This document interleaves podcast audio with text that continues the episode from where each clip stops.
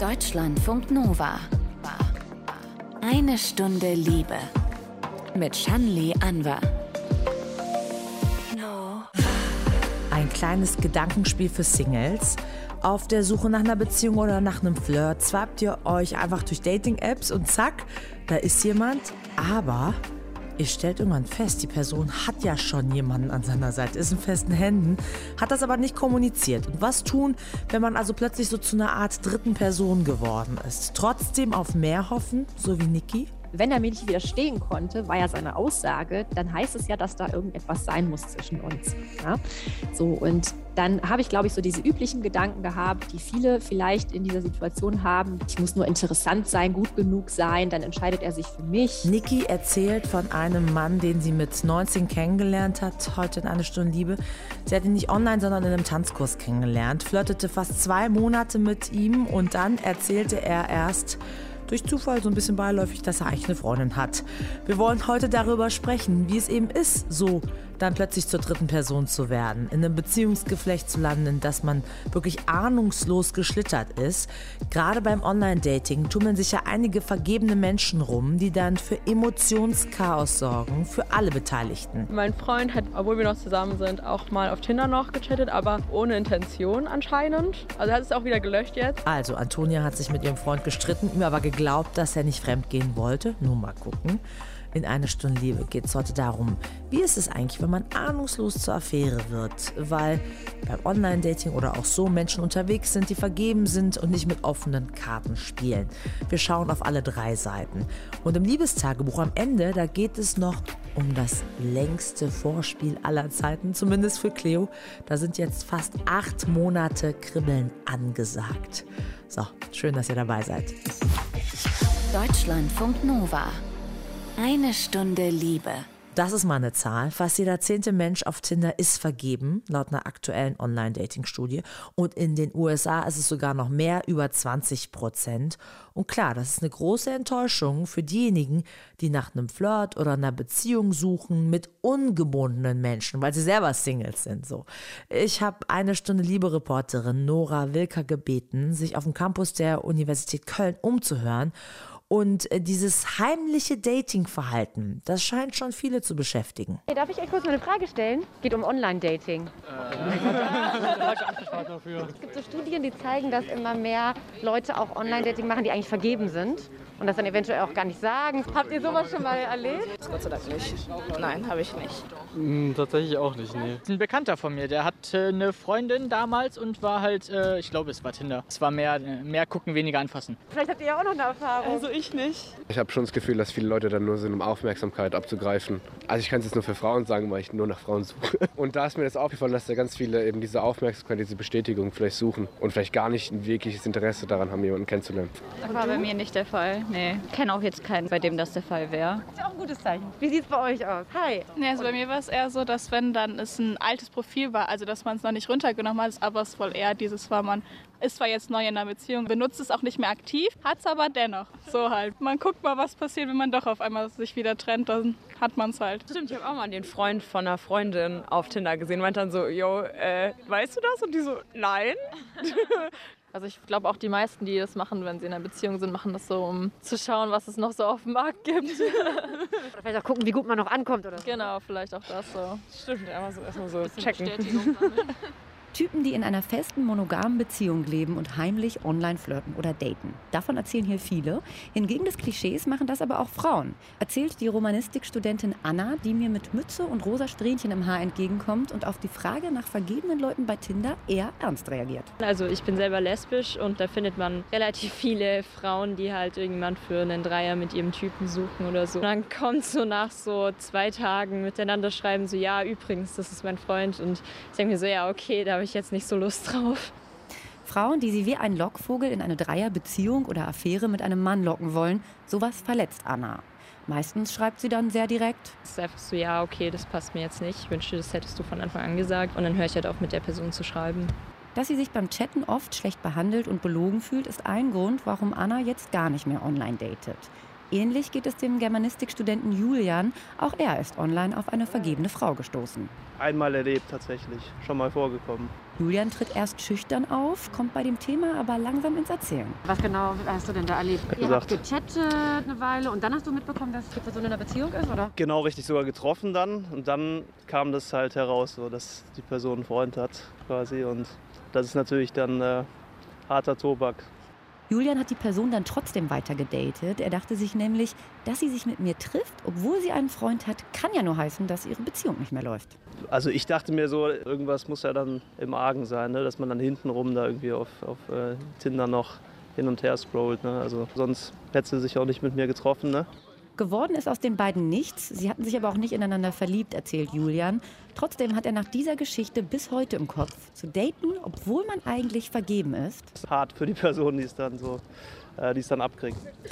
hart und auch ein bisschen herzlos, was der Grund dafür sein kann, dass vergebene Menschen sich trotzdem auf Online-Plattformen tummeln und wie ahnungslose dritte Personen, wie Julian zum Beispiel, damit umgehen können, das besprechen wir jetzt mit Psychotherapeutin und Sexualtherapeutin Danja Schiftern aus Zürich.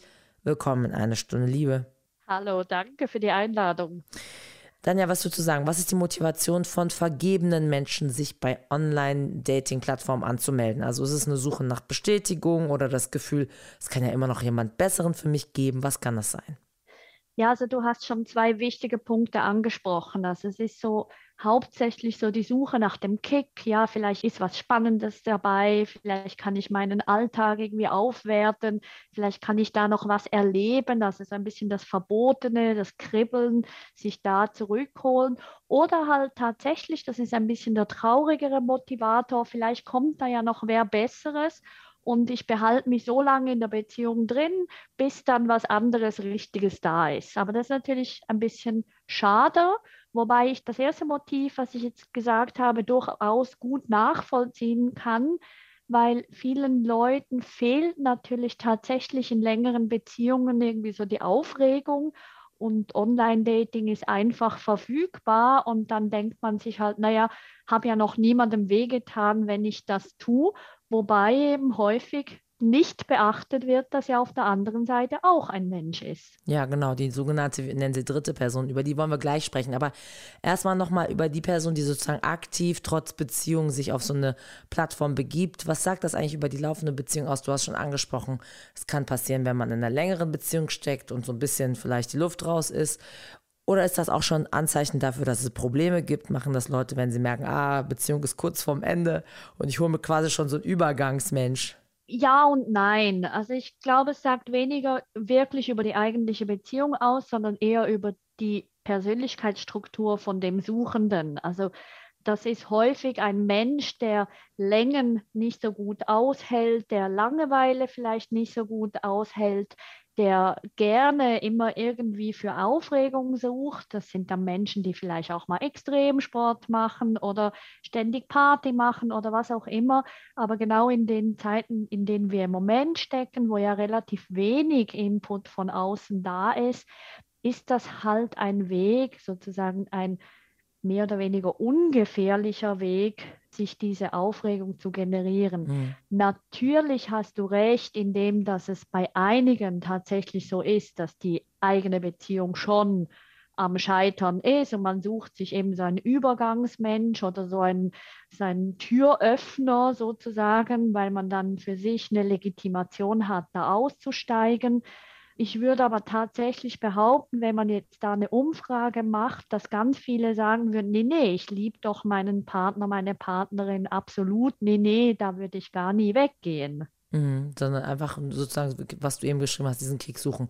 Was ist, wenn ein Paar jemanden für eine Dreierbegegnung sucht? Also wir haben es eben von Anna gehört, die lesbisch ist ähm, und die beschrieben hat, dass sie immer wieder von Frauen angeschrieben wird, die dann im nächsten Schritt erst irgendwann erzählen, ja, ich habe übrigens einen Freund und wir suchen. Also ähm, warum kann man diesen Wunsch nicht einfach transparent machen? Ist da Scham im Spiel oder warum kann man nicht direkt sagen, wir suchen jemanden für zu dritt? Also absolut, das wäre auch meine Frage. Oder was geht dann bei dem Paar ab? Also wahrscheinlich sind das schon vor allem Paare, die gar nicht so Übung haben, in dem jemanden Dritten zu suchen, die irgendwie bei sich vielleicht noch sehr unsicher sind. Ist denn das okay? Ist das nicht okay? Und darum versucht man so durch die Hintertüre. Aber eigentlich eben, es hat so ein Geschmäckle. Also irgendwie ist es tatsächlich dann häufig schon nicht ganz so angenehm für den anderen, wenn der sich schon quasi vor dem Erstkontakt schon so ein bisschen betrogen fühlt. Also da würde ich unbedingt ermutigen, gerade herauszufragen, weil irgendwie so jemanden rein zu, wie soll ich sagen, betrügen quasi, das kommt selten gut. Mhm. Wir hören jetzt eine Frau, die eine Erfahrung gemacht hat. Ähm, sie hat zwei Monate lang einen Mann getroffen, bis der dann von seiner eigentlichen Freundin erzählt hat. Und wir hören gleich die Geschichte von Niki in eine Stunde Liebe.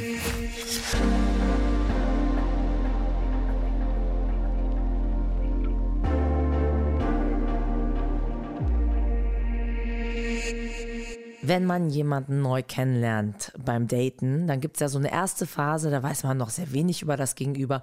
Aber so, ja, zwei Monate ist schon eine Zeit, danach fühlt man sich schon eher so auf dem vielleicht nächsten Level sogar. Und genau da hat Niki dann aber von der Freundin ihres Dates erfahren. Hallo zu einer Stunde, liebe Niki. Erzähl uns mal, was war das für eine Erfahrung? Ja, hallo, äh, danke, dass ich hier sein darf. Ja, meine Erfahrung, die begann in einem Tanzkurs. Da habe ich mit 18, 19 war es, glaube ich, habe ich einen Tanzkurs angefangen und äh, ja, habe da alleine teilgenommen. Und dann ist mir ein Typ aufgefallen, der mit seinem Freund daran teilgenommen hat. Die haben sich angemeldet, um fit für eine Hochzeit zu sein, eines Kumpels, damit die sich auf der Tanzfläche nicht blamieren. Ja, der war mir ins Auge gefallen und dann sind wir auch Tanzpartner geworden, mhm. haben uns ein bisschen näher kennengelernt und ich fand den Mann wahnsinnig toll war auch ein kleiner Altersunterschied, muss ich sagen. Also ich war ja 18, 19, er war zwölf Jahre älter als ich. Okay. Ja, er hat mich einfach total beeindruckt und dann haben wir uns auch außerhalb der Tanzstunden getroffen und sind uns auch ein bisschen näher gekommen. Das Ganze ging dann so circa anderthalb, zwei Monate, dass wir so locker gedatet haben, uns gegenseitig auch besucht haben. Also ich war auch in seiner Wohnung und da ist mir jetzt nichts aufgefallen, dass da vielleicht eine andere im Spiel sein könnte. Und wie kam es dann? Wann war der Moment, dass du erfahren hast, ah, er hat doch irgendwie noch eine Freundin? Wir haben telefoniert und dann habe ich ihn gefragt, ob er denn an einem gewissen Tag könnte, also Zeit hätte. Und dann sagte er, dass er da leider nicht kann, weil er da seine Freundin vom Flughafen abholen muss. Okay. Und da, ja, also direkt also ich, offene Worte. Er hat es nicht mal verheimlicht. Genau, richtig. Okay. Nee, überhaupt nicht. Und ich bin da echt aus allen Wolken gefallen. Ja, mit 18, 19 ist da vielleicht noch das ganze Hormonchaos in einem noch vielleicht ein bisschen aktiv. Man ist ja noch nicht so ganz fertig als Mensch und emotional vielleicht nicht so stabil. Ja, und deswegen ist es damals besonders heftig gewesen für mich, weil ich schon sehr, sehr verliebt war in diesen Mann. Ja, und da habe ich die Welt nicht mehr verstanden tatsächlich. Aber wie hat er das ja. denn begründet? Also du hast ihn ja wahrscheinlich gefragt, so wieso hast du mir das nicht vorher erzählt? Er sagte, sie wäre aus den Augen, aus dem Sinn gewesen und die Beziehung wäre jetzt auch nicht mehr so die frischeste, tollste und er wisse eh nicht, wie lange das noch ginge und eigentlich wollte er das auch gar nicht mit mir. Das ist so über ihn gekommen, er konnte nicht widerstehen und als wir zusammen getanzt haben, da hat es in ihm gekribbelt. Ja, und er hat versucht, sich dagegen zu wehren, aber es ging dann wohl nicht. Okay, ja. also es ist ganz schlimm gewesen für ihn. Er konnte nicht anders und wurde so irgendwie sozusagen reingedrängt in diese Situation. So, so fühlt sich das an, genau. was du genau. beschreibst. Dann wurdest du ja genau. irgendwie durch dieses Wissen, da kommt jetzt diese Frau, irgendwie zu einer Art dritten Person, ja? Was mhm. war das mhm. für ein Gefühl für dich? Du hast gesagt, Welt zusammengebrochen, aber hast du dann kurz überlegt, was mache ich jetzt? Bleibe ich eine Affäre?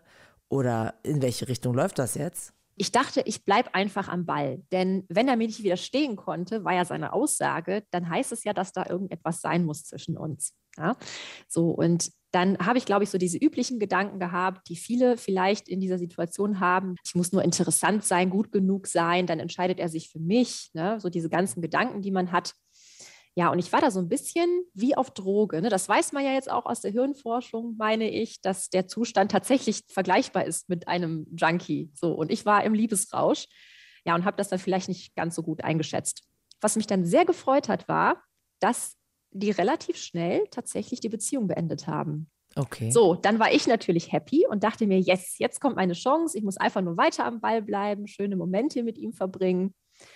Und dann kam der Hammer er hat mir zum Geburtstag einen weiteren Tanzkurs geschenkt. Ne? Also unserer war ausgelaufen, mein Geburtstag kam, er hat mir einen Tanzkurs geschenkt und hat auch gesagt, er hat sich auch wieder mit seinem Kumpel da angemeldet. Habe ich mich drauf gefreut.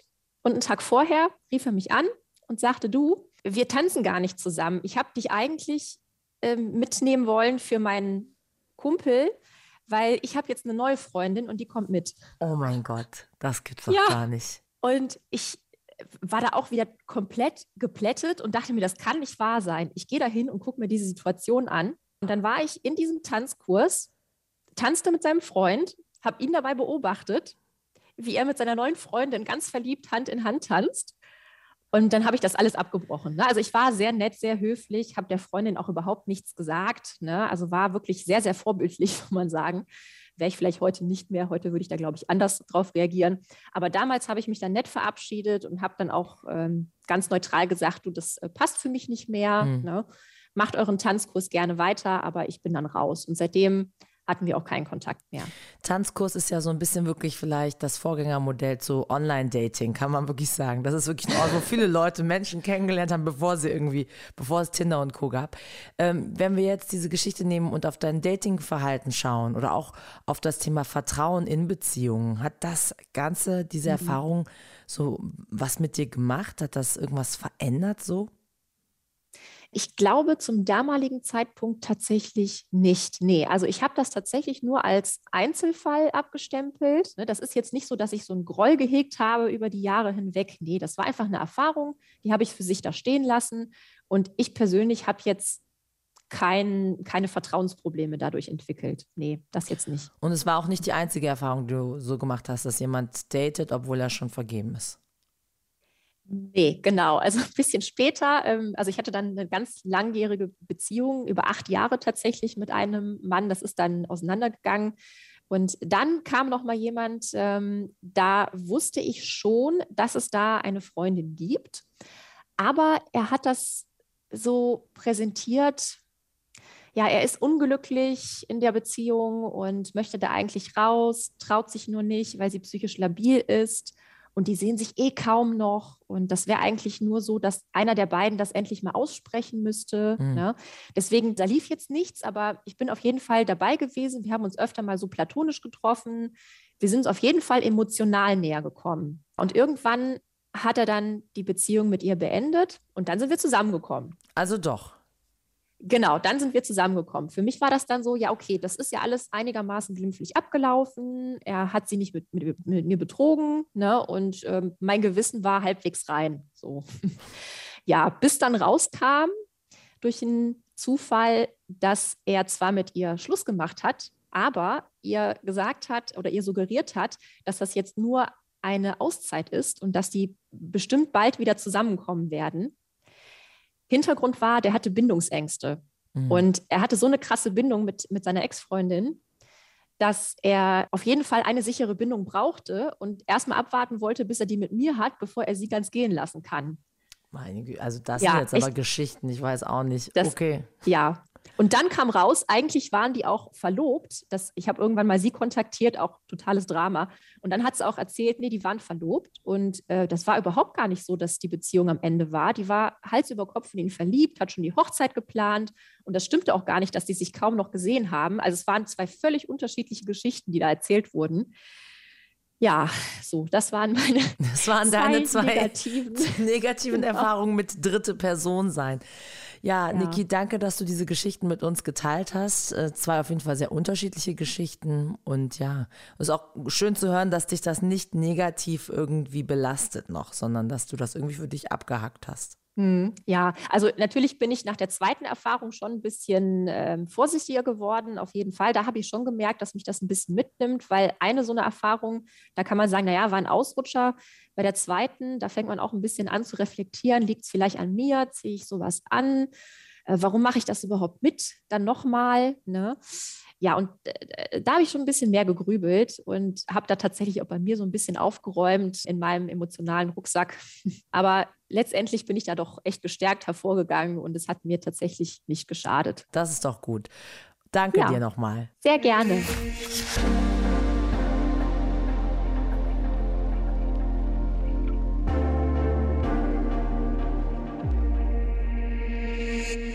Hier ist eine Stunde Liebe. Sexologin Danja Schiftern gibt in ihrem aktuellen Buch Keep It Coming Tipps, wie guter Sex auch nach jahrelanger Beziehung funktionieren kann. Die Tipps eignen sich aber auch für Singles. Und wenn solche Singles jetzt auf der Suche eben nach einer jahrelang haltenden Beziehung sind, merken Sie vielleicht beim Online-Dating, da sind ja auch vergebene Menschen unterwegs. Und wir haben gerade Niki dazu gehört, die sich zweimal dagegen entschieden hat, die, ich nenne sie mal sogenannte dritte Person zu sein, eine Affäre zu sein. Aber sie hatte das Gefühl, vielleicht ziehe ich ja sowas an.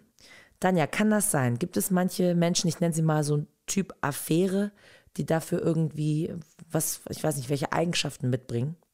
Ja, also das gibt es ja tatsächlich. Ich höre immer wieder in der Praxis von so Beziehungsmustern, die sich eigentlich durchs ganze Leben durchziehen und selten sagen die Leute, ja, ich bin glücklich darüber, aber sie finden sich irgendwie so wieder, eben, eben zum Beispiel mit diesen klassischen Partnern, die einem schlecht tun, aber man sucht sie immer wieder oder eben vergebene Partner und irgendwie bleibt man am Ball. Und das ist genauso das Thema von Niki, also irgendwie so das Wissen drum, hey, es ist nicht gut, es geht mir nicht gut und trotzdem so irgendwie ein Teil von mir möchte dem glauben, möchte dabei bleiben, möchte von der Hoffnung leben, naja, vielleicht kommt es doch noch gut. Und das ist natürlich schon so die Frage von meiner Sicht her, wie gut spürt sie sich, wie gut guckt sie auf sich wie gut merkt sie auch, hey, der lügt mich einfach an. Hm. Oder eben sich so selbst ein bisschen in diesen Wunschträumen zu behalten.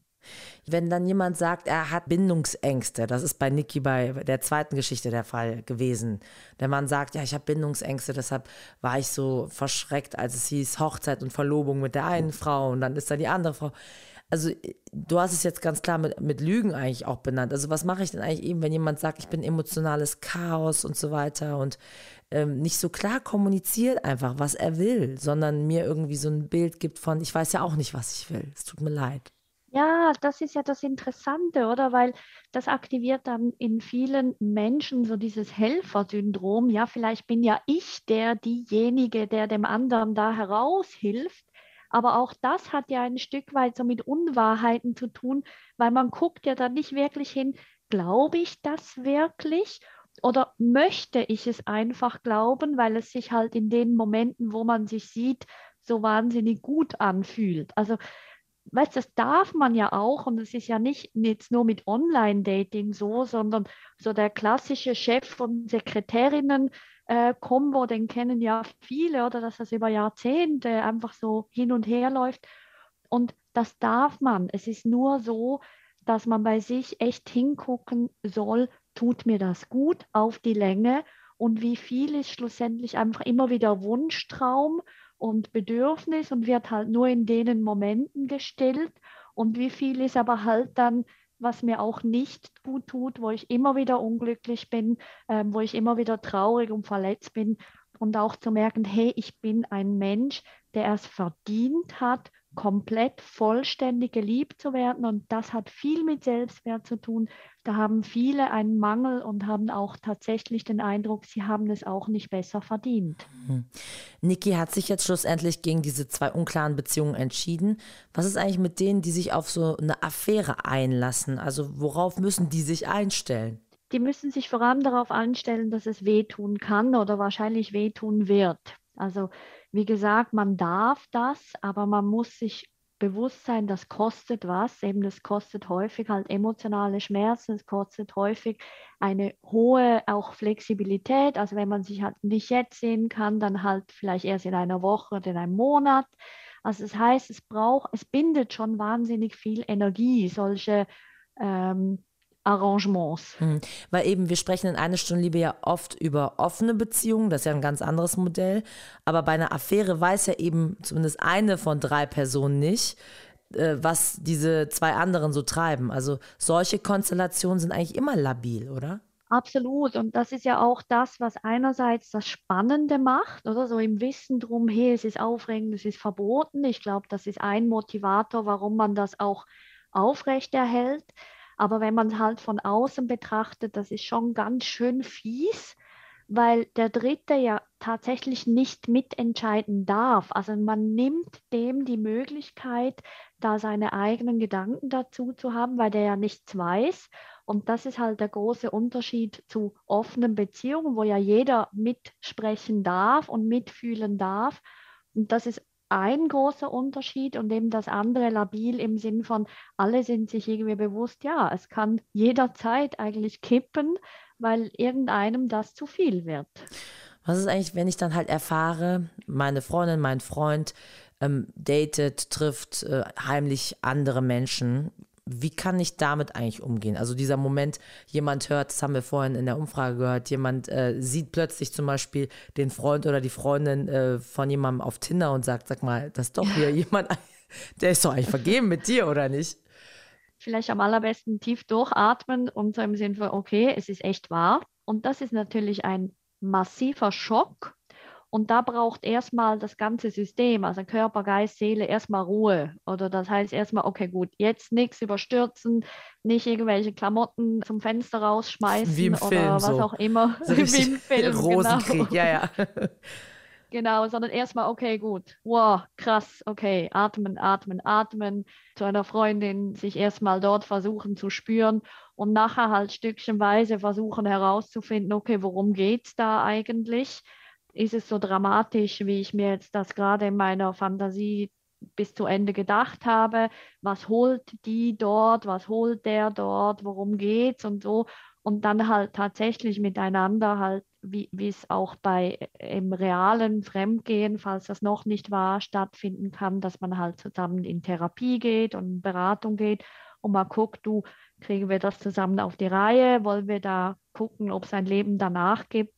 Oder ist es, war es das? Also da lohnt es schon genau hinzugucken und auch sich ernst zu nehmen, weil viele, also das Schlimmste, wo sich viele damit auseinandersetzen, ist so die Idee, ach Mist, alles, was ich gemeint habe, war real, ist irgendwie nicht real. Und man beginnt so die ganze Geschichte umzuschreiben und man macht vor allem sich selbst so wahnsinnig viele Vorwürfe, warum habe ich das hier und da und dort nicht gemerkt. Also dort lohnt es schon nicht einfach zu sagen, so aus Ende Gelände, will nichts mehr damit zu tun haben, sondern schon auf irgendeine Art eine Aufarbeitung macht. Sagt Danja Schiff dann, Psychotherapeutin und Sexualtherapeutin aus Zürich. Danke für den Besuch in eine Stunde Liebe. Danke dir.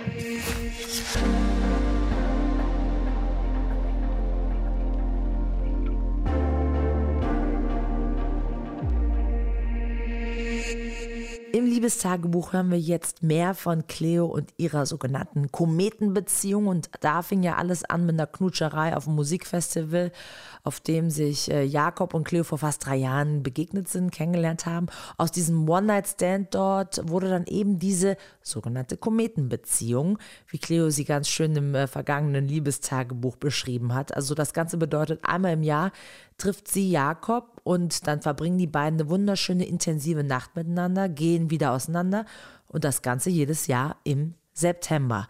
Jetzt war es aber anders. Diesmal haben sie sich im Januar schon getroffen und damit ihre Zwölf-Monats-Regel eigentlich gebrochen, nur um sie dann doch irgendwie wieder einzuhalten.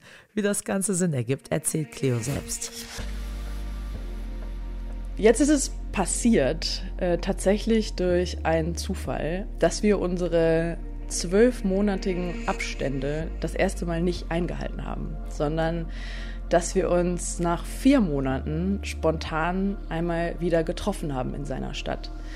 Und zwar hat das damit zu tun, dass ich aus anderen Gründen vorhabe, bald in seine Stadt zu ziehen. Eigentlich wohne ich ja mit meinem Partner Roman zusammen und das ist auch eigentlich alles sehr schön. Trotzdem habe ich ein bisschen das Bedürfnis nach Veränderung und ähm, die Umstände passen gerade sehr gut und dann habe ich eben den Plan gefasst, eine Weile in eine andere Stadt zu gehen. Und aus eben anderen Umständen ist es auch die Stadt, in der Jakob aktuell wohnt.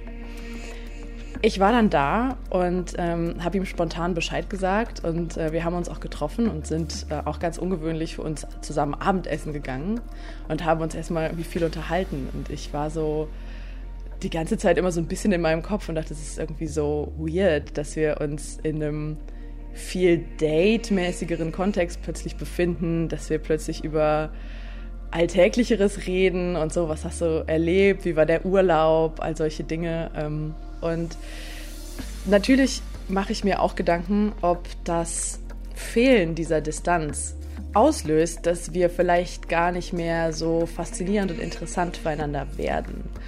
Und ähm, das habe ich ihm auch schon erzählt. Und also er meinte, ähm, er macht sich da jetzt nicht so große Sorgen, weil er wirklich viel, viel Spaß an Teasing hat.